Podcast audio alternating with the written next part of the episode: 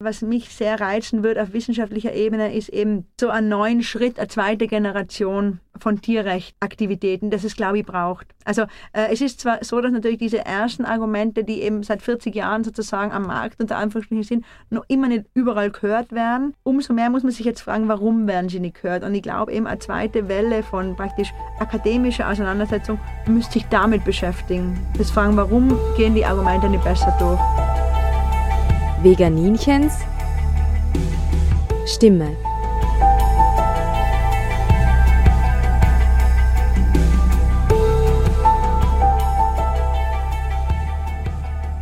Hallo Welt, hier spricht das Veganinchen. Im Folgenden hört ihr den zweiten Teil der Sendung Veganinchen Stimme mit Dr. Claudia Paganini. Sie ist Philosophin an der Universität Innsbruck und beschäftigt sich unter anderem mit Tierethik. Und über eben diese haben wir im ersten Teil der Sendung gesprochen, Perspektiven der Tierethik. Und heute im zweiten Teil beschäftigen wir uns mit Fragen, die die Welt sich stellt oder vielmehr, die sich das Veganinchen immer wieder im Zusammenhang mit Tierrechten stellt, nämlich die Frage der Empathie. Ist eine grundsätzliche Empathie in jedem Menschen vorhanden und wo ist sie hin? Was hat Empathie mit Erziehung, Zeit, strukturellen Gegebenheiten und Mut zu tun? Wie finden sich arme kleine Moralphilosophen im System Macht und Geld zurecht? Ist die Hoffnung, dass plötzlich alle Menschen empathisch sind, eine vergebene Hoffnung? Warum geht es alles so langsam bei den Tierrechten? Warum sind die wirklich guten Argumente für viele noch keine Argumente? Ich wünsche euch beim Zuhören viele Impulse. Okay, dann kommen wir jetzt zum zweiten Teil der Sendung. Ich war im Herbst auf einem Seminar zur Glücksforschung, wo eine Referentin gesprochen hat, die am Projekt für Weisheitsforschung beteiligt ist. Und ich habe da auch schon einen Podcast drüber gemacht, wo es um Weisheit und Empathie gegangen ist. Magister Irina Auer-Spart von der Uni Klagenfurt meint, dass Empathie und Weisheit miteinander korrelieren, weil Weisheit sich aus gewissen Ressourcen entwickelt und eine davon ist Empathie. Wie würdest du jetzt Empathie definieren? Mhm. Also ich würde Empathie als die Fähigkeit oder Begabung, sich mitfühlend in die Lage des anderen hinein zu versetzen, verstehen wollen ich habe grundsätzlich äh, ein sehr positives Menschenbild. Ich glaube, dass Menschen eigentlich empathisch sind und auch äh, ein recht gutes moralisches Gespür haben. Grundsätzlich. Aber ich glaube, dass eben beides dann im Zuge von Älterwerden abstumpft ja, und auf, aufgrund von Sachzwängen, von dem, was, im, was der Alltag so mit sich bringt, einfach verdrängt wird. Wir haben eben diese Geschichte mit der äh, kognitiven Dissonanz schon angesprochen, das fällt eben auch in dem Bereich. Also das sind so Mechanismen, wo ein grundsätzlich gutes moralisches Empfinden, Gespür, was die meisten Menschen mitbringt, irgendwo ja unterdrückt wird. Ich denke, Erziehung ist ganz wichtig, äh, um, um dieses, äh, dieses Empathieempfinden wachzuhalten. Bildung kann insofern, äh, Bildung ist ja im Grunde eine spezielle Form von Erziehung. Nicht? Bildung kann insofern auch hilfreich sein, als sie uns dafür, dazu führen sollte, mehr zu reflektieren. Das ist aber nicht immer der Fall. Also ich sehe, äh, ich erlebe ganz viele Menschen mit sozusagen wenig Bildung unter Anführungsstrichen. Ja, da muss man auch nochmal immer äh, unterscheiden. Das ist ja nicht nur universitäre Bildung, eine Art von Bildung. Es gibt ja auch ganz viele andere Formen von Bildung. Ja, aber sagen wir mal, ohne Menschen ohne viel akademischer Bildung, die trotzdem sehr empathisch sind und aber auch Universitätsprofessoren, wo man sagt, okay, die hätten eigentlich schon ein bisschen ein Maß an Reflexionsfähigkeit äh, mitbekommen sollen, die sehr wenig empathisch sind. Also es, ja, man kann es nicht wirklich, denke ich, das nicht wirklich so festmachen, aber grundsätzlich denke ich schon, dass Bildung im Sinn von in Frage stellen helfen kann, diese verschüttete Empathie wieder vielleicht wieder freizulegen. Und das mehr noch vielleicht wie Bildung ist überhaupt ein Nachdenken, weil ich glaube, jeder Mensch kann selber reflektieren und kann selber nachdenken und dafür braucht er eben keinen äh, Bachelorabschluss in irgendwas. Ne? Sondern wichtig ist, dass ich irgendwann auf mein Leben schaue, auf mein eigenes Urteil und Entscheiden schaue und mir überlege, mit welchen Gründen tue ich dieses und jenes und, und mein eigenes Verhalten einmal in Frage stelle. Und der andere Aspekt, der mir im Zusammenhang mit der Empathie einfällt, ich denke, dass Empathie äh, Zeit braucht auch. Nicht? Man muss da vielleicht ein bisschen ausholen. Einerseits natürlich gibt es so ein ganz unmittelbares einen ganz unmittelbaren Gleichklang, sage ich mal, von Gefühlen. Ja? Also wenn ich jetzt, wenn jetzt meine beste Freundin heulend, verstört vor mir sitzt, ja, und sich gar nicht mehr fassen kann, weil, weiß ich nicht, äh, irgendwas Schlimmes, hier schlimmen Schicksalsschlag erlitten hat, dann fühle ich mich sofort schlecht. Ja, obwohl ich noch vielleicht vor lauter Heulen verstehe gar nicht wirklich, was sie erzählt. Ja, ich verstehe gar nicht, was, was wirklich Schlimmes passiert ist. Den Punkt von ihrem Unglück verstehe ich gar nicht, aber sofort fühle ich mich schlecht. Das ist so unmittelbare Empathie natürlich. Aber das hat auch ganz viel mit neurologischen Prozessen, die, mir, die eher unbewusst ablaufen, nicht zu tun.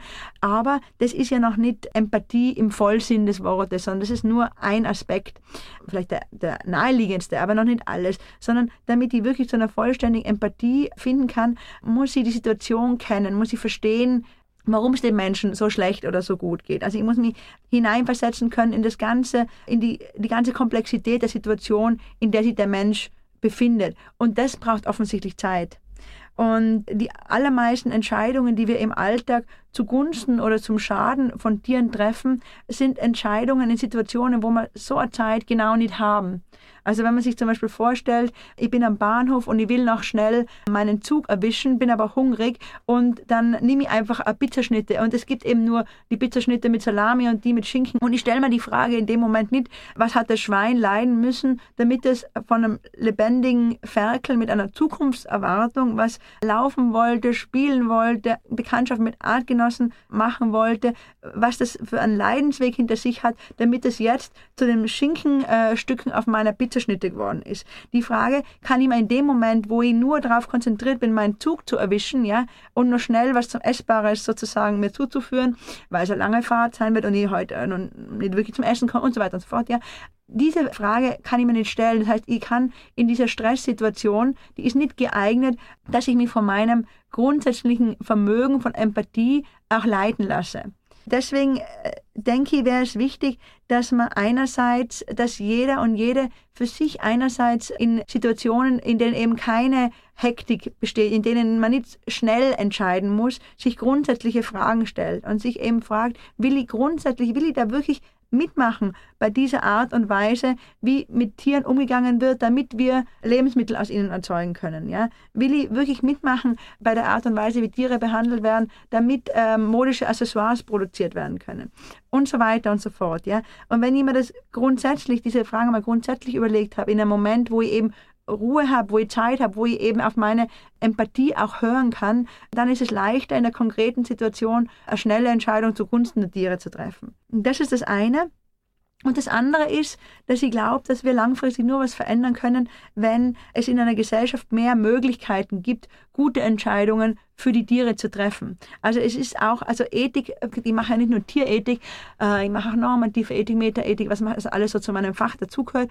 Und es zeigt sich schon, dass Positionen, ähm, die sozusagen vorschlagen, dass man darauf wartet, dass die ganze Welt nur noch aus moralischen Helden besteht, dass die einfach scheitern und scheitern müssen, weil das wird nie passieren. Also wenn wir immer nur darauf warten, dass jeder Einzelne ein moralischer Held ist und dann kommt endlich das Gute, dann wird das halt leider nie sein. Das heißt, wir müssen strukturell auch etwas verändern. Wir müssen die Möglichkeiten äh, schaffen, dass sich Menschen schnell und einfach in konkreten, in stressigen Situationen so gute Entscheidungen für Tiere treffen können. Das heißt, wir müssen eben zum Beispiel das Angebot an veganen Produkten erhöhen. Ja? Es, es kann nicht sein, dass bei jedem Vereinsessen vom Skiclub automatisch Würstel und Schnitzel hingestellt werden. Ja? Mhm. Es muss auch möglich sein, dass ein Kind spontan sagen kann, ich will lieber etwas anderes essen. Mhm. Ich habe eine Wahl überhaupt. Mhm. Es kann nicht sein, dass der Einzelne wirklich immer an Kampf austragen muss, damit er das tierfreundliche Produkt bekommt. Weil das ist, wenn ich so, solche Situationen habe, wenn ich in der Gesellschaft so eine Grundstruktur habe, dann ist es völlig klar, dass eben nur ein relativ kleiner Prozentsatz von Menschen, denen das eben auch der Aufwand, den der Aufwand dafür steht, denen das wert ist, ja diesen Kampf ständig durchzuführen, dass nur die dann auch ihre, ihre Grundempathie auch realisieren. Mhm.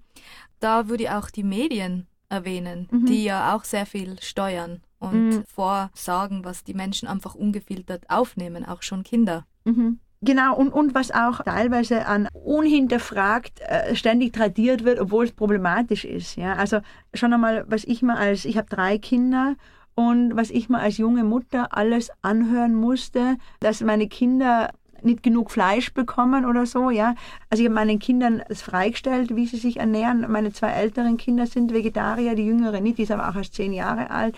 Ich glaube, dass sie den Zusammenhang zwischen das Tier stirbt für mein Schnitzel und ja, der Schnitzel liegt auf meinem Teller und die so ganz realisieren kann. Ich will sie auch nicht bedrängen und das ist auch so in Ordnung.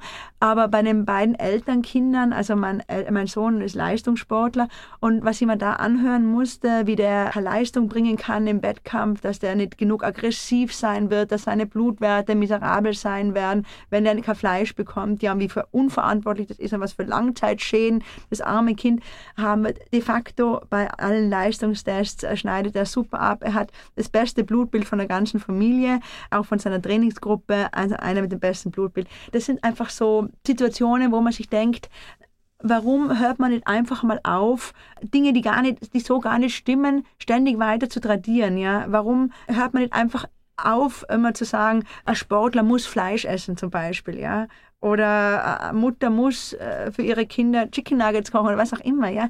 Das sind eben ganz viele Menschen, die dann nicht die Kraft haben, sich da dagegen zu stellen, gegen solche Gemein, äh, Gemeinsätze, die werden dann eben in ein unempathisches Verhalten reingedrängt, mhm. obwohl sie grundsätzlich eigentlich sehr wohl ein Problembewusstsein hätten. Und, und das ist problematisch, weil das eigentlich bedeutet, natürlich ist es problematisch im Zusammenhang mit dem, was wir davor schon gesagt haben, dass es einfach eine Frage der Gesamtgerechtigkeit ist, aber es ist auch problematisch, weil eigentlich äh, Menschen in ihrer Entscheidungsfreiheit auch beschnitten werden. Und gerade wenn man eben immer so großartig argumentiert, dass die Menschen, die Interessen der Menschen wichtiger seien, ja, in dem Fall kann ich wirklich sagen, da geht es um ein Interesse des Menschen, frei zu entscheiden. Aber die Gesellschaft, in der wir leben, lässt uns die freie Entscheidung eben gar nicht zu. Mhm. Und also ist es von dem her zum Beispiel da auch einmal ein Fall, wo es nicht nur um, um Tierrechte, sondern auch um Menschenrechte geht. Mhm. Und bei deinen Ausführungen sind mir zwei Sachen aufgefallen. Und zwar, er ist nicht aggressiv genug, wenn er kein Fleisch isst. Mhm. Also da ist schon mal impliziert, ein Mann muss aggressiv sein und, ja, ja, zum Beispiel. Ja, und Empathie ist etwas, was ein Mann gar nicht empfinden darf. Oder vegan oder sich vegetarisch zu ernähren, ist nicht männlich, hat man ja auch ganz mhm. oft. Und das Zweite, was ich sagen wollte, mach deinem Kind doch lieber Chicken Nuggets. Die Gesundheit mhm. wird da komplett ausgeblendet und es wird sogar gelogen. Es ist ja durchaus gesünder, sein Kind pflanzlich zu ernähren und dann wird einfach gesagt, es ist gesünder, ihm das so irgend so ein Fettding hinzustellen. Ja, da wird man komplett belogen eigentlich. Ja. Das ist traurig. Und man wird dann nachher noch hingestellt, wenn man sagt, ich ernähre mich pflanzlich, fühle mich super, ich habe super Blutwerte. Nein, das stimmt ja gar nicht. Wir wissen doch alle, dass du Fleisch brauchst und dein Eisenmangel als Frau ist sicher daher, weil du kein Fleisch isst und so weiter. Ja. Meine nächste Frage ist, wenn alle Menschen diese Zeit hätten oder sich diese Zeit nehmen würden, darüber nachzudenken, was passiert, ihre Empathiefähigkeit entdecken könnten, die Gewohnheiten anpassen könnten, auch die strukturellen Gegebenheiten da wären. Also sie könnten sich entscheiden gegen das Tierleid. Mhm. Glaubst du dann, dass die meisten Menschen sich dagegen entscheiden würden, also dass sie gegen Gewalt entscheiden würden oder dass es so weitergehen würde wie jetzt? Also ich denke mal, dass man da vielleicht verschiedene Stufen unterscheiden muss. Zunächst einmal denke ich, wird sich etwas verändern, aber graduell verändern. Also wenn, die, wenn die Menschen mehr Wahl hätten, dann würden sie möglicherweise eben auch diese kognitive Dissonanz stärker dadurch auflösen, dass sie ihr Verhalten verändern. Das passiert aber sicher dann graduell, nicht? Also äh, Schritt für Schritt, nicht alle von heute auf morgen. Aber ich denke, dass äh, einen sehr großen Unterschied es machen wird, wenn wir uns jetzt praktisch wie ein Gedankenexperiment eine Gesellschaft vorstellen, äh, wo Kinder, wenn sie erzogen und heranwachsen, von vornherein so geprägt werden, dass äh, sie das, das Töten und Quälen von Tieren in jeder, in jeder Situation für problematisch erachten. Momentan ist es ja so, dass unsere Kinder praktisch selbstverständlich in, den, in diesen Alltag, ja, wo, wo Tiere eben selbstverständlich Leiden zugefügt werden, sie selbstverständlich getötet werden für unsere Nahrungsversorgung und so weiter und so fort, ja, äh, in diese Normalität wachsen die Kinder ja hinein. Und trotzdem, erstaunlicherweise, wollen ja ganz viele Kinder Vegetarier sein. Und oft einmal haben die dann echt Probleme mit ihren Eltern, die sie dann völlig lächerlich machen oder sie bei jedem Essen in Diskussionen verwickeln. Also ihr erlebt das ganz viel bei Kindern, die dann einfach bei uns sind, wo es bei uns selbstverständlich ist und die sich dann wirklich freuen, dass sie mal nicht argumentieren müssen, dass sie eine vegane Wurst bekommen, sozusagen unter Anführungszeichen Wurst, ja, dass sie ein veganes Wurstprodukt, was wie extra Wurst ausschaut und schmeckt, bekommen und nicht irgendwie großartig wieder argumentieren müssen, warum sie die Salami nicht haben wollen. Also eben obwohl Kinder so stark geprägt werden in die, in die Normalität, in die brutale Normalität unserer Gesellschaft hinein, trotzdem entscheiden die sich, versuchen die ganz oft das zu durchbrechen. Und ich glaube, umso mehr, wenn wir Kinder eben grundsätzlich, also wenn eine Gesellschaft ihre Kinder mitfühlend gegenüber den Tieren erziehen würde, dann denke ich, wird sich wirklich sehr viel verändern. Mhm. Weil dann bräuchten die, die sich anders verhalten werden, auf einmal Argumente um da es zu rechtfertigen. Ne? Ja, ja, dann genau. kippen. Genau, also es gibt da, glaube ich, es gibt da so ein, eine kritische Masse, so ein Kipping Point, ja, wo sich dann auf einmal natürlich sehr viel verändern wird. Nur ob das gelingt, das zu erreichen, vor allem wo natürlich äh, seitens der äh, Industrie so massive Geldinteressen dahinter stehen, das ist fraglich. Deswegen glaube ich, ist es eben auch ganz gut, dass das Geldinteressen auf der anderen Seite entstehen. Es macht auch keinen Sinn, Ethik zu betreiben, indem man zum Beispiel Wirtschafts- Prozesse und die Macht von Wirtschaftsmechanismen ständig negiert und, und eben nur auf das, darauf hofft, dass sich das Gute durchsetzt, das reine Gute, weil das wird halt eben leider nie passieren.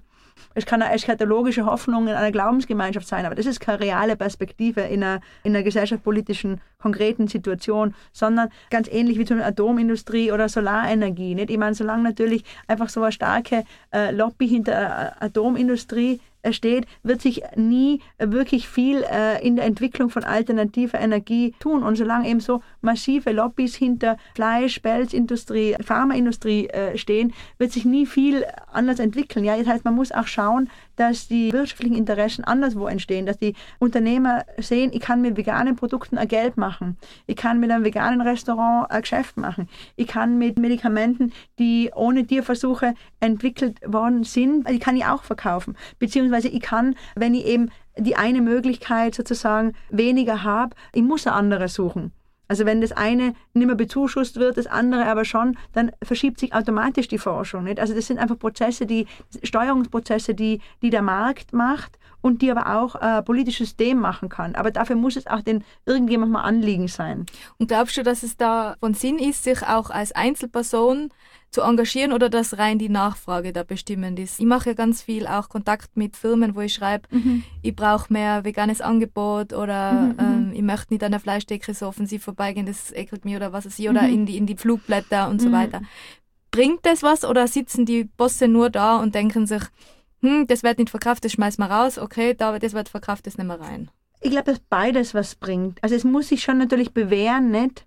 Aber ähm, Firmen machen ja immer Marktforschungen, äh, Markterhebungen und da denke ich, wird, wird jede Stimme gehört. Also ich bin ja selber auch Mitglied von verschiedenen Ethikkommissionen und ich mache immer wieder die Erfahrung, dass gerade dann, wenn zum Beispiel Pharmafirmen die Befürchtung haben, dass sie aufgrund von ethischer Bedenklichkeit ihr Produkt nicht gescheit am Markt platzieren können, dass die dann extrem kooperativ sind und sehr, sehr bemüht, die, die Anregungen von einem armen kleinen Moralphilosophen, den, auf den wirklich niemand zu hören braucht. Ja, weil als Moralphilosoph ist man wirklich ganz unbedeutend. In dem großen Spiel äh, von Geld und Macht äh, ist man irgendein armseliges kleines Männchen an seinem Schreibtisch mit seinen verstaubten Büchern. Ja, aber trotzdem hören Konzerne dann genau auf so einen armseligen Moralphilosophen, wenn sie sich denken, ah, hoppala, wenn wir das ignorieren, was der sagt, dann bekommen wir vielleicht dann, wenn das Produkt am Markt ist, viel größere Probleme und ein, ein, ein, allein einen wirtschaftlichen Schaden. Und deswegen hören wir uns das lieber davor an machen das Produkt sozusagen ethisch besser.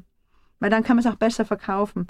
Also von dem her glaube ich schon, dass, dass da jede Stimme wichtig ist. Und ich glaube auch, äh, was ich erst mit Steuerungsprozessen, die auf politischer Ebene laufen müssen, gesagt habe, wenn äh, ich meine, Politiker engagieren sich dort, wo sie sehen, dass die Wähler sie wieder bestätigen werden, nicht bei der nächsten Wahl. Und wenn Politiker sehen, dass also ein verantwortungsvoller Umgang mit Tieren immer mehr Menschen ein Anliegen ist, dann wird man auch darüber nachdenken, vielleicht Gesetze zu verändern oder eben strukturelle Maßnahmen zu ergreifen, die einen bestimmten Umgang mit Tieren fördern, bezuschussen und so weiter. Nicht? Ich kann jetzt natürlich hoffen, dass alle Tiroler Bauern moralische Helden werden und auf einmal beginnen, ihre Kühe äh, ja, auf jeden Tag auf die Koppel äh, zu führen und Mutterkuhhaltung ein, wobei es ist sowieso ganz, ganz schwierig, wie das danach dann weitergehen soll. Nicht? Was, was tun sie dann mit den Kühen, wenn die nicht mehr genug Milch bringen, aber ja. was auch immer, ja. Also eine optimale Lösung ist da vielleicht, ist da wahrscheinlich gar nicht zu erzielen, aber eine graduelle Verbesserung ist auch nur dann zu erzielen, wenn sich das für die Bauern wirtschaftlich lohnt, wenn natürlich eine Regierung sagt, okay, ihr kriegt jetzt einfach Geld dafür, dass ihr eure Stallungen umbaut und ihr kriegt, oder ihr kriegt eine Förderung, ja, dafür, dass ihr so und so produziert, dann wird es auch passieren. Äh, und da muss aber halt einfach äh, genug äh, massives Interesse in der Bevölkerung da sein, dass Politiker auf die Idee kommen, solche, solche strukturellen Maßnahmen zu ergreifen. Ich hoffe, wir erleben das noch, zumindest in, in Ansätzen. Die Frage ist, bin ich empathisch, weil ich weise bin oder bin ich weise, weil ich empathisch bin? Empfindest du deine Empathiefähigkeit persönlich als Geschenk? Ja, zum Teil könnte man das schon sagen. Zum Teil ist es natürlich auch eine Belastung, weil es auch dann ganz schwierig ist, äh, wegzuschauen, Sachen nicht wahrzunehmen, was oft auch mal das Leben irgendwie einfacher machen wird. Trotzdem möchte ich da auch nicht hin zurück. Das ist so ähnlich wie mit einem, in der äh, Kulturwissenschaft spricht man vom gebrochenen Mythos. Nicht? Also Menschen leben in einem Mythos eigentlich sehr gut und zufrieden weil der Mythos ihnen genug Erklärung liefert für, für ihr Leben. Aber wenn der Mythos einmal gebrochen ist, also wenn sie einmal sehen, dass es eigentlich nicht richtig ist, was sie dafür wahr halten, dann haben sie was verloren, nämlich die Bequemlichkeit, also die Sicherheit, die ihnen der Mythos gibt. Aber sie können nicht mehr zurück und die meisten wollen auch nicht mehr zurück. Und deswegen würde ich sagen, das, was eben mir jetzt äh, meine Empathie irgendwie an Unbequemem sozusagen bringt, das möchte ich auch gar nicht mehr aufgeben. Was man natürlich schon auch sagen muss, und das ist für mich auch ein Grund, dass ich versuche eben nicht äh, irgendwie abgehoben zu sein oder überheblich, ja. Es ist auch ein gewisser Luxus. Es ist natürlich so, natürlich ich arbeite ja an der Universität, die macht ganz vieles, was für für die, äh, die Gemeinschaft sozusagen ähm, gut und nützlich ist. Ich bilde Studenten aus, korrigiere Abschlussarbeiten, äh, schreibe schlaue Artikel und so weiter und so fort. Aber es ist natürlich auch eine privilegierte ähm, Position. Ich werde von der Gesellschaft dafür finanziert, dass ich Philosophin bin, dass ich mir solche Gedanken machen darf. Mhm und soll. Und, äh, und nur sehr wenige sind in der Position. Ja. Andere werden eben von der Gesellschaft dafür bezahlt, dass sie Schweine schlachten zum Beispiel. Ja. Also man muss auch immer ein bisschen sagen, in was für einem Kontext ist ein Mensch, in was für einem Kontext findet sich ein Mensch wieder, was hat er überhaupt dafür einen Handlungsspielraum.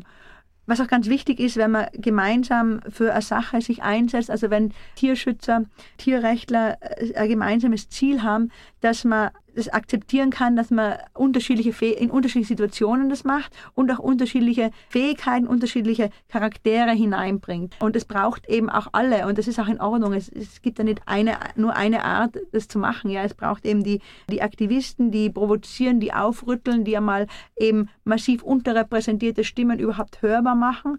Und es braucht die Wissenschaftler, die das dann reflektieren und die sozusagen das, das analytische, analytische Basis für die Diskussion irgendwo liefern. Und es braucht auch die Leute, die eben versuchen, mit sanften Argumenten zu überzeugen. Und das ist das, was mir eigentlich, also wo ich selber mir am, am besten wiederfinde, ähm, nämlich gerade auch noch einmal auf diesen kognitive Dissonanz äh, zurückzukommen. Wenn man mit ganz massiven Argumenten äh, Leute konfrontiert, dann kann es auch passieren, dass sie als Abwehrreaktion dann umso mehr die eigene Position, sich in der halt umso mehr festschießen irgendwie, da umso mehr äh, verschließen drinnen. Und deswegen finde ich es eben auch ganz wichtig, dass man dem, dem Gesprächspartner aufzeigt, in welchen Situationen es gar nicht so schwierig wäre, erste kleine Schritte von eben einem besseren Umgang mit Tieren zu realisieren. Eben zum Beispiel, dass man nicht sieben Tage die Woche Fleisch essen muss. Ich persönlich denke praktisch, wie soll ich sagen, das nennt man pathozentrisch, also aus der Perspektive der leidenden Tiere heraus. Nicht? Das muss aber nicht sein. Man kann auch anthropozentrisch argumentieren. Ja, wenn ich sehe, dass mein Gegenüber sich gar nicht so viel aus der Situation der Tiere macht, dann kann ich auch die Argumentation anpassen und sagen, naja, aber es ist ja gar nicht so gesund, so viel Fleisch zu essen. Und es wäre doch auch äh, sinnvoller, äh, statt siebenmal die Woche ein billiges, mit Antibiotika versetztes äh, Fleisch aus der Massentierhaltung äh, auf den Tisch zu bringen, wäre es doch sinnvoller, wenn du nur einmal oder zweimal die Woche äh, Qualität Fleisch von einer, einem Biobetrieb konsumieren würdest. Auch wenn ich selber das für mich äh, auch so ablehne. Ja? Aber trotzdem ist es eine graduelle Verbesserung und es gibt einfach den Leuten die Chance, sich auf ein Ziel irgendwo hin zu entwickeln. Wenn ich nicht vor die Wahl gestellt wird, von, von heute auf morgen alles oder gar nichts, sondern man mir zeigt, wie ich, mich, wie ich allmählich mich an ein Ideal annähern kann, dann ist es viel stärker motivierend. Ich denke mal, dass es da eben auch wichtig ist, auf, auf ganz vielen unterschiedlichen Argumenten zu, äh, Ebenen zu argumentieren, auch wenn man selber eine viel radikalere Position hat ist es trotzdem wichtig, mit den, seinen Gesprächspartnern an einem Punkt zu starten, wo sie mitgehen können, wo sie überhaupt verstehen können, was ich von ihnen will, wo sie sich auch irgendwo verstanden fühlen und, und sehen, dass sie Optionen haben, die sie wirklich ergreifen können. Äh, trotzdem äh, ist es eben, was ich zuvor gesagt habe, finde ich auch gut, dass es Leute gibt, die eben radikale Positionen zum Ausdruck bringen, ja, weil das auch ein Prozess des Aufwachens ähm, herbeiruft. herbeiruft. Genau, ich, brauch, ich denke, es, gibt, es braucht einfach beides. So wie du zuerst gesagt hast, gerade wo massive Unterdrückung ja. stattfindet, braucht es am Anfang zumindest laute Stimmen. Laute Stimmen. Die Empathie äh, hört bei mir ja nicht auf äh, bei den Tieren, sondern manchmal passiert es tatsächlich, dass ich jemandem gegenüberstehe und der ist wirklich übelst zu Tieren. Mhm. Und dann denke ich mir, vielleicht hat das einen Grund. Ja, wa was ist mit dem passiert in seiner Kindheit oder was ist mit dem generell passiert, dass der das nicht zulassen kann mhm. oder, oder, dass der diese Gewalt eben doch zulässt, aber seine eigenen Empfindungen nicht zulassen kann. Hat auch ein empathieloses Denken, Fühlen und Handeln seine Berechtigungen, ist es insofern falsch, das an den Pranger zu stellen? Also ich denke, empathieloses Denken und Verhalten hat insofern eine gewisse Berechtigung, als ja nicht gut jemandem Gefühle vorschreiben kann. Nicht, wie, wie du gesagt hast, es gibt ganz unterschiedliche Ursachen, warum Menschen wenig Gefühle vielleicht haben können, äh, zeigen können, ja. Oder sich auch, also weil sie selber Opfer waren in, in ihrer Geschichte oder weil sie sich bewusst gegen Gefühle irgendwo abgrenzen wollen, ja, weil sie das verletzlich macht und sie das nicht wollen ich würde das also von dem her unempathisches, unempathische Zugang von vornherein verurteilen. Nur dann muss klar sein, dass man sich dann umso klarer an Regeln halten muss. Also wenn ich nicht empathisch bin, dann habe ich eigentlich keine andere Möglichkeit, das moralisch Gute und äh, eben zu tun, außer mir an bestimmte äh, zuverlässige Regeln zu halten. Und dann sind wir eben wieder bei dem, was Sie eingangs äh, gesagt haben, was eigentlich in der Tierethik ziemlich einfach und banal ist. Töte nicht, was leben will und quäle nicht, was leiden kann. Drei Worte von der Sibylle Berg möchte ich jetzt noch gern besprechen und zwar die Idiotie bekämpfen. also, es ist, wo ich das zuerst gehört habe, ist es mal zu, eben zu provokant vorgekommen, mhm. dann wieder nicht und dann wieder doch, aber jetzt finde ich es ganz gut.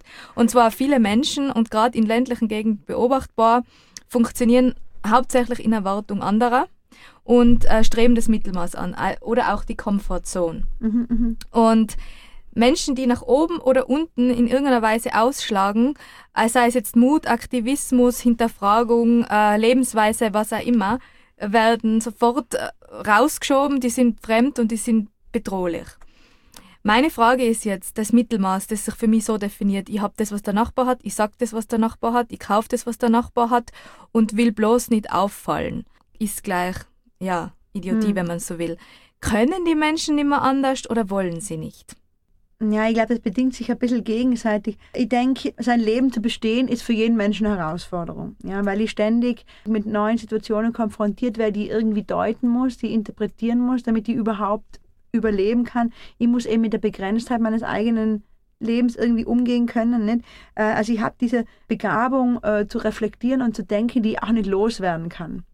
Und deswegen macht jeder irgendwo bestimmte, wie soll ich sagen, schafft sich jeder seinen eigenen Interpretationshorizont. Also jeder schafft sich irgendwie so sein gedankliches Umfeld innerhalb dessen, seine Überzeugungen, was er für, für wertvoll hält, ja, was, was er für geboten, für verboten und so weiter hält. Innerhalb dessen ich eben die neuen Phänomene, mit denen jeden Tag konfrontiert werde, einordnen und deuten kann. Und so kann ich eben nur, ich kann im Grunde nur so überleben, weil ich sonst in jedem Moment so viel Energie, so viel mentale Energie aufbringen müsste, um wieder alles neu zu entscheiden, dass ich völlig lebensunfähig werden würde. Ich würde wahrscheinlich irgendwie verzweifeln, ja, oder irr werden. Nicht? Jeder muss sich dann irgendwann einmal, muss sich eine bestimmte man kann es auch weltanschauliche Überzeugungen nennen. Er muss irgendwie so weltanschauliche Überzeugungen für sich äh, für wahr halten, mit denen er irgendwie sein Leben bestehen kann. Und da ist es natürlich naheliegend, von Autoritäten die zu übernehmen. Nicht? Und Autoritäten können entweder Autoritäten sein, die besondere Qualifikation haben. Früher war das natürlich in einer stark katholisch geprägten Gesellschaft, war die Kirche eine solche Autorität. Das, hat, das ist jetzt nicht mehr der Fall. Nicht? Das müssen die Leute anders orientieren. Nicht in einer weltanschaulich pluralen Gesellschaft ist es schwieriger. Da hat man immer so einzelne Persönlichkeiten oder, oder Institutionen, außer ich suche mir jetzt eben irgendwie einen Guru oder so, der mir, nach, der mir immer sagt, wo es lang geht. Nicht? Und da wird dann halt äh, wiederum die, die, die Masse irgendwie so Autorität. Nicht? Also das, was alle machen, das muss doch eine gewisse Berechtigung haben. Warum will man da gar nicht so weit weg? Weil das eben gefährlich und unbequem ist. Und das ist sehr gefährlich. Äh, in, in jedem Moment, wo ich beginne, das, womit ich jeden Tag selbstverständlich umgehe, zu hinterfragen, äh, riskiere ich, dass das ganze System zusammenbricht. Dass ich alles verändern muss. Mir ist das mal passiert bei einer, ich habe meine erste Vorlesung über Gender-Theorie, also praktisch Emanzipation der Frau und so weiter, äh, gehalten. Und ähm, da kam dann eine Studentin zu mir nach der Veranstaltung und hat mir erzählt, sie ist mir so dankbar, ihr ganzes Leben hat sich verändert. Sie hat jetzt durchschaut, wie sie immer unterdrückt worden ist in ihrer Familie als Frau. Sie hat mit ihren Eltern gebrochen, den Freund abgeschossen. Ja, ja, ja. ja. Äh, sie hatte ganz lange Haare, hat ganz kurz geschnitten. Man ist ja nichts gegen einen Haarschnitt einzuwenden, ja. Aber also ich war da fast ein bisschen schockiert, weil ich mir gedacht habe, um Gottes Willen, ich wollte es ja gar nicht. Ich wollte ja nur einfach, ich habe ja nur wissenschaftliche Positionen von Feministinnen dargelegt. Ich bin nicht einmal eine besonders engagierte Feministin, gar nicht. Ich habe das nicht einmal besonders leidenschaftlich vorgetragen, einfach nur ähm, philosophiegeschichtlich. Ja? Und das hat so viel verändert für, für die Studentin. Ja? Und das ist aber genau, worauf ich hinaus will äh, das, was wir selbstverständlich immer für, für richtig halten, an einem Punkt zu hinterfragen, ist ein ganz ein großes Risiko. Das bringt das Risiko, dass mein ganzes System zusammenbricht und ich mich ganz neu definieren muss. Und ich glaube, das ist der Grund, warum Menschen so vorsichtig sind, einen Schritt hinaus zu machen und warum sie auch die, die eben sich anders verhalten als die Masse, dann so negativ sehen und praktisch kritisieren, ja, weil die gefährlich sind. Weil die bringen mir eben auf die Idee, dass ich auch die Dinge anders sehen und anders denken könnte und dass ich am Ende eben meine mühsam erworbene Sicherheit gewinne. Also ich persönlich denke, dass man da einfach den Mut haben soll, das trotzdem einmal zu probieren. Weil vielleicht Weil, ist es danach ja schöner ja, erstens, erstens das und vor allem, ich denke, man, es gehört im Leben eben auch, wir haben ja, außer wir haben jetzt eben das Pech, äh, schwere Krankheit äh, zu erwischen oder einen Verkehrsunfall zu haben oder was auch immer, so hier, wo wir so leben in Österreich, haben wir ja meistens die Gelegenheit, uns über eine relativ lange Lebenszeit zu entwickeln. Und da kann ich ja auch einmal ein kleines Risiko in Kauf nehmen. Da kann ich auch einmal einen Schritt auf die Seite oder einen Schritt zurück oder einen Schritt irgendwo anders hin machen und schauen, was passiert, ja, wo ich mich dann wiederfinde. Und ich denke, dass man ja die Bereitschaft auch einmal an andere Gedanken zuzulassen und andere Lebensmodelle in, für sich einmal als Option zu sehen, dass, dass das wichtig wäre. Mhm. Und zum vorigen mit deiner Tätigkeit als Vortragende und auch mit der Radiosendung passt ganz gut. Man weiß nie oder Frau weiß nie, wo die Samen blühen, die man sieht. Genau. Ja. Also ich habe da immer so ein Bild vor mir und das würde ich jetzt gern auch den Hörern zugänglich machen. Ich empfinde das Ganze mit den Tierrechten immer so wie eine zarte Glaswand, die vor den Menschen ist und die immer wieder mit so kleinen Hammern angeschlagen wird. Einerseits durch das eigene Gewissen oder auch so Menschen wie du und mich, Menschen, die sie darauf hinweisen oder Menschen, die das einfach still vorleben. Und die bekommt immer so so Risse. Und die Menschen haben ganz schön zu tun, dies immer wieder zu flicken und mhm. diese Wand strahlend aufrecht zu erhalten. Aber irgendwann, glaube ich, und das haben wir jetzt erst schon besprochen, wird es diesen Kippeffekt geben und diese Wand wird mit lautem Getöse zerbersten und die Scherben werden rumfliegen und die Menschen werden in das Leid sehen und, und sich fragen, was haben wir getan? Was ist deine Meinung zum Ausblick, was die Tierrechte in den nächsten Jahren, Jahrzehnten betrifft? Das ist ein sehr schöner Ausblick. das gefällt mir sehr gut, das Bild. Ich habe schon die Hoffnung, dass sich einiges verändern wird, weil ich denke, dass die dass wir einfach uns immer mehr einer kritischen Masse annähern. Also ich kann mich erinnern, ich bin jetzt, ich werde jetzt 40 in den nächsten Tagen, wo ich mit zwölf beschlossen habe, kein Fleisch mehr zu essen, da habe ich genau die Wahl gehabt zwischen Kartoffeln und Reis irgendwie, ja. Und zwar jeden Tag und überall, wo ich war. Es gab einfach gar nichts anderes. Und es war halt irgendwie auch so ähm, ein Makel, nicht? Also meine Mutter hat halt auch so quasi, denke ich, das Gefühl gehabt, sie hat eigentlich eine tolle Tochter, aber leider ist sie kein Fleisch. Also ja. Das ist eigentlich ein, ein, gelungenes Kind, aber naja, halt dieser, ja. Aber das Gehirn ist ganz besonders entwickelt dadurch mal, muss ich sagen. ja, durch den, durch den Widerstand. Ja, ja. ja und, und da hat sich einfach total viel getan. Nicht? Also das ist, das ist klar, also einfach die, die Wahlmöglichkeiten, die man, die man hat, obwohl es immer noch nicht, vielleicht immer noch nicht genug sind, aber trotzdem die Akzeptanz ist größer. Und ich, ich glaube eben, wir nähern uns irgendwo einer kritischen Masse. Das ist wichtig. Andererseits ist aber die Frage, ob es schnell genug geht, wenn man eben sieht inzwischen, wie viele Tiere leiden und, und, und sterben. Ja.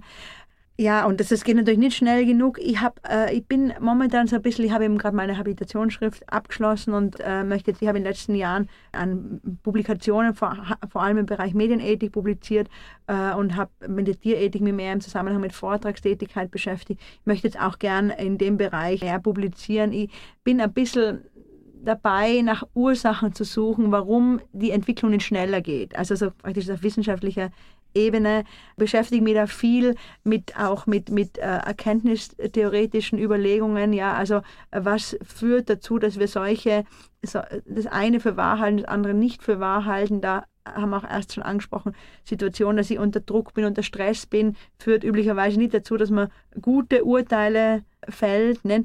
Was mich sehr reizen würde auf wissenschaftlicher Ebene, ist eben so ein neuen Schritt, eine zweite Generation von Tierrecht Aktivitäten, das es, glaube ich, braucht. Also äh, es ist zwar so, dass natürlich diese ersten Argumente, die eben seit 40 Jahren sozusagen am Markt unter Anführungsstrichen sind, noch immer nicht überall gehört werden, aber umso mehr muss man sich jetzt fragen, warum werden sie nicht gehört? Und ich glaube eben, eine zweite Welle von praktisch akademischer Auseinandersetzung müsste sich damit beschäftigen. Das Fragen, warum gehen die Argumente nicht besser durch? Und muss einfach in dem Bereich forschen und tätig werden. Und das ist das, was ich ein bisschen also jetzt für mich als, als unmittelbares Ziel habe. Und, und ich denke mal, die Hoffnung ist immer, die Hoffnung auf Veränderung soll man auf jeden Fall behalten. Man, man soll nicht äh, bitter werden und desillusioniert. Ich denke, man soll seine positive Energie irgendwie behalten und sich nicht eben kaputt machen lassen von dem Negativen, was um einen herum ist. Und ich finde eben diesen, diesen einen Gedanken eben auch so schön, der, der man mal aufpassen muss, weil er soll nicht darüber hinweg trösten, dass Unrecht, was passiert, einfach massiv ist und er soll auch nicht praktisch den Anspruch, den ich erst gesagt habe, dass, es, dass Tierrechte eine Frage der äh, Gerechtigkeit sind, das soll er nicht vergessen lassen, aber trotzdem macht für jedes einzelne Tier, das ein gutes Leben führen darf, äh, macht es eben den ganzen Unterschied. Und deswegen sind, denke ich, auch kleine graduelle Verbesserungen so wichtig, weil es eben für ganz bestimmte äh, Individuen kein gradueller Unterschied ist, sondern der ganze Unterschied. Danke, Claudia. Danke für diese wissenschaftliche, tiefgreifende Sendung, die jetzt wirklich so gut war, dass ich zwei draus mache. Wow. weil wir reden jetzt schon 1,40 Wow. Also kann ich zwei Sendungen, mache zwei Sendungen. Also danke, dass du dein Wissen mit mir und den Hörerinnen geteilt okay. hast. Ich habe mir vor der Sendung Gedanken gemacht, ob ich wohl mit dir mithalten kann. Aber ich liebe einfach neue Herausforderungen und sie machen ja die Qualität der Sendung aus. Liebe Hörerinnen und Hörer, ich bedanke mich auch für euer Interesse und das anspruchsvolle Zuhören. Falls ihr eine Frage habt an mich oder die Claudia oder eine Anmerkung, schreibt es mir bitte über christina.veganinchen.at oder Instagram. Über eine iTunes-Bewertung würde ich mich auch von Herzen freuen, weil dann der Podcast und die Sendung höher gerankt wird und das Wissen mehreren zugänglich gemacht wird. Mögen alle fühlenden Lebewesen auf dieser Welt glücklich und frei sein. Mögen all meine und unsere Worte, Daten und Gedanken zu diesem Glück und zu dieser Freiheit beitragen. Bis zum nächsten Mal, eure Christina.